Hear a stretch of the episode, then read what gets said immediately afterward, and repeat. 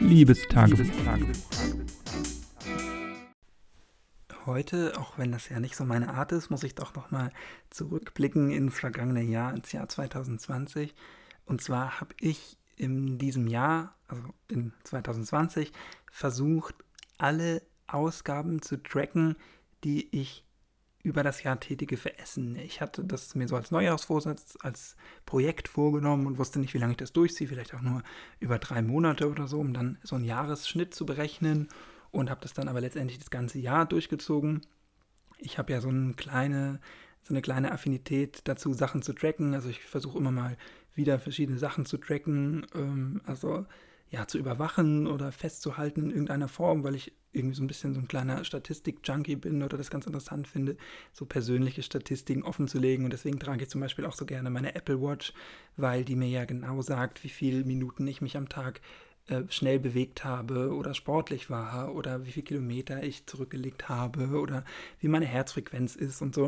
Und das finde ich eigentlich immer ganz interessant, wenn es dabei um mich geht. Also sehr egozentrisch und ja, ich äh, finde das aus mehreren Gründen interessant zu wissen, wie viel man so für Essen ausgibt im Jahr im Schnitt und ähm, ja, das habe ich dann so gemacht, dass in Heidelberg in meinem Studierendenzimmer hatte ich das auf die Rückseite meiner Tür, also auf die Innenseite meiner Tür in mein Zimmer, habe ich so einen Zettel geklebt und dort dann immer eingetragen, der wie viel der Einkauf das war, also vorne die Nummer und hinten die Summe für den Einkauf, nicht wo oder so, das war völlig äh, unerheblich dafür und habe dann immer, wenn ich vom Einkaufen gekommen bin, das dort gleich eingetragen, also eine Zahl weiter für den nächsten Einkauf und das addiert. Und wenn ein Zettel voll war, habe ich immer einen Übertrag gemacht und dann wieder äh, so weit den nächsten Zettel beschrieben, bis der voll war, den weggeschmissen und so weiter.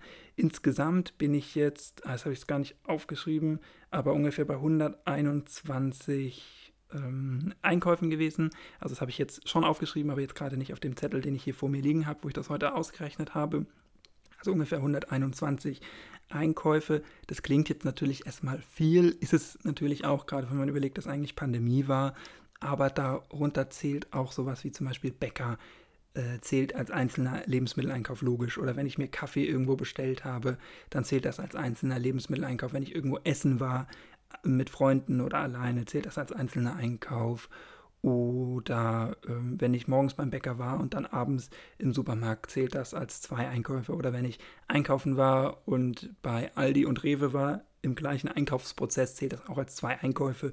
Und wenn man dann so überlegt, dann ist das ja nicht so viel und dann ähm, bin ich vielleicht einmal die Woche einkaufen gegangen, das kommt da schon ganz gut hin. Und bin halt in, in dem Rahmen eines Einkaufs bei mehreren Geschäften gewesen, also beim Bäcker, Aldi, Rewe und schon habe ich die drei äh, Mal für eine Woche ja durch. Und dann war ich sechs Tage vielleicht nicht einkaufen, dafür an einem Tag bei den dreien. Also das klingt viel, klingt nach jedem dritten Tag, aber das kann ich versichern, so oft war ich tatsächlich nicht einkaufen, sondern äh, da zählt alles mit. Oder wenn ich mir wie gesagt, Kaffee bestellt habe im Internet, dann zählt das auch als ein Einkauf. Oder wenn ich mir beim Kaffee, einen Kaffee im Café bestellt habe, dann zählt das auch als ein Einkauf. Das soweit. Und dann habe ich ausgerechnet, wie viel ich dann pro Tag für Essen ausgegeben habe. Da habe ich dann natürlich ein bisschen bedacht, dass ich äh, nicht die ganze Zeit hier war, dass ich zum Beispiel auch bei meiner Familie war, ein paar Wochen, gerade in dieser Corona-Zeit, vier, fünf Wochen, mm, dann im September nochmal zwei Wochen und jetzt natürlich seit Ende Dezember auch oder seit Weihnachten. Äh, und das zählt natürlich auch rein. Das sind natürlich Tage, an denen ich für Essen nichts ausgegeben habe und so habe ich das dann ausgerechnet. Natürlich kann es sein, dass ich da irgendwo einen Rechenfehler gemacht habe oder dass ich auch mal einen Einkauf nicht äh, Cent genau übertragen habe oder irgendwann weiß ich auch mal, als ich im Sommer Besuch hatte, habe ich auch öfter Freunde eingeladen. Das ist natürlich jetzt auch auf der Liste.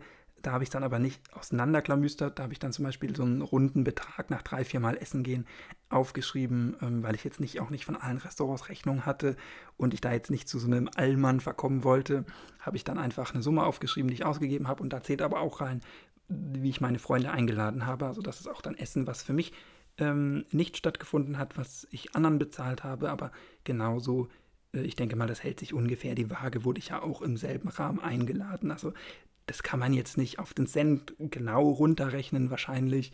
Ähm, und natürlich äh, musste ich die Tage auch, habe ich die Tage jetzt nicht halbiert, also zum Beispiel die Tage, wo ich zu meinen Eltern gefahren bin, habe ich natürlich zu Hause noch für äh, Proviant für die Fahrt gesorgt, da die Fahrt ja mal sechs, sieben Stunden dauert, habe ich Frühstück an dem Tag und Mittagessen selber bezahlt, aber das Abendessen dann schon von meinen Eltern bekommen und sowas. Das sind alles so Ungenauheiten, die natürlich da drin vorkommen, aber ich wollte das jetzt auch nicht penibler machen als unbedingt notwendig.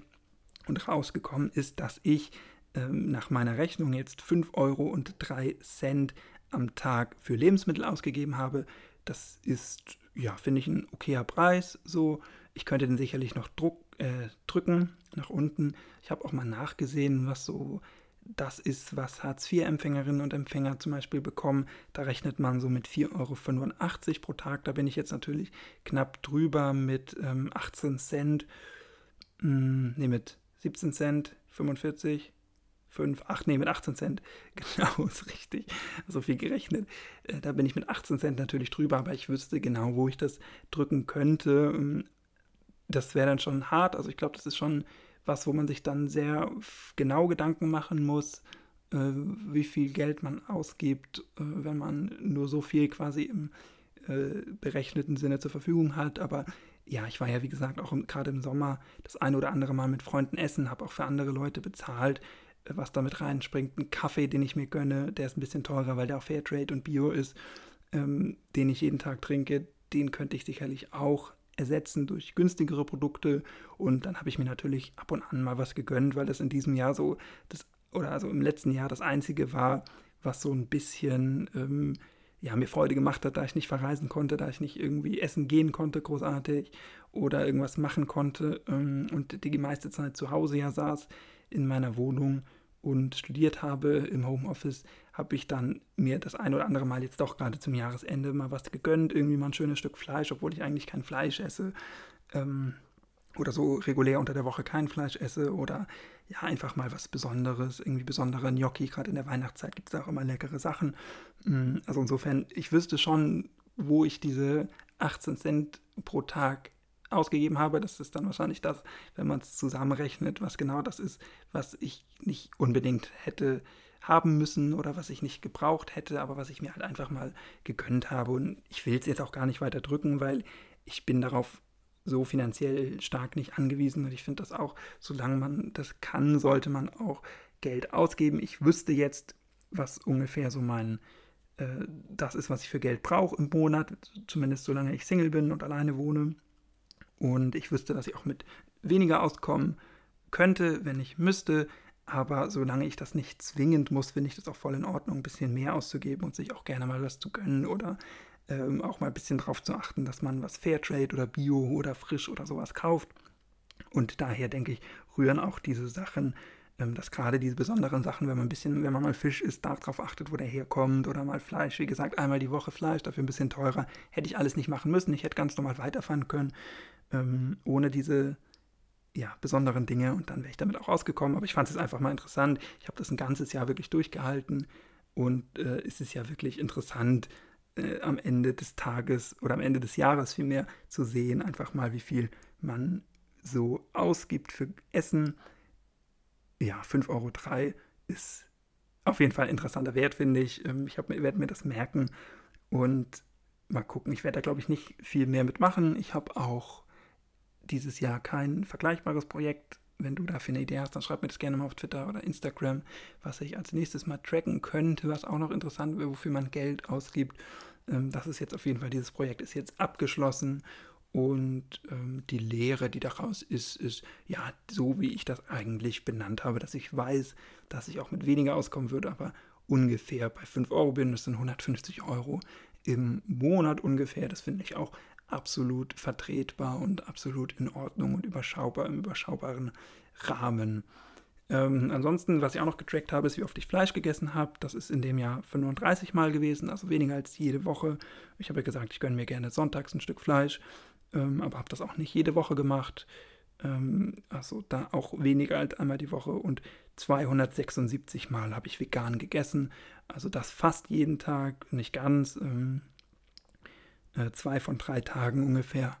Äh, auch das ein interessanter Wert. Da habe ich so eine Counter-App auf dem Handy, wo ich dann immer um einen weitermachen kann, wenn ich Fleisch oder vegan esse. Und die 276 Male kommen wahrscheinlich auch meistens vom Frühstück.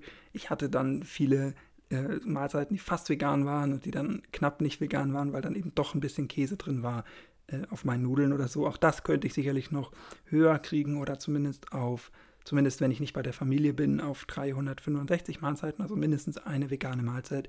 Vielleicht werde ich das mal probieren in diesem Jahr zu vollziehen. So viel also ja zu diesen Tracking-Eigenschaften und wie viel Geld ich pro Tag für Essen ausgebe. 5 Euro wirkt natürlich immer viel, aber wenn man überlegt, morgens, mittags, abends, dann finde ich das eigentlich voll in Ordnung. Ja, ich werde das vielleicht irgendwann mal wiederholen oder wenn ich dann irgendwann hoffentlich vielleicht auch mal nicht mehr alleine wohne oder lebe und dann gucken, oh Entschuldigung, jetzt bin ich mit meinem Zettel gegen das Mikrofon gekommen, mal gucken, wie dann sich dieses Verhalten auch ändert. Aber das werde ich dann zu einem anderen Zeitpunkt besprechen. Das war es auf jeden Fall für heute. Wie immer, vielen Dank fürs Zuhören. In diesem Sinne, mach's nicht gut, mach's besser. Tschüss, ciao, danke fürs Zuhören und bleib gesund.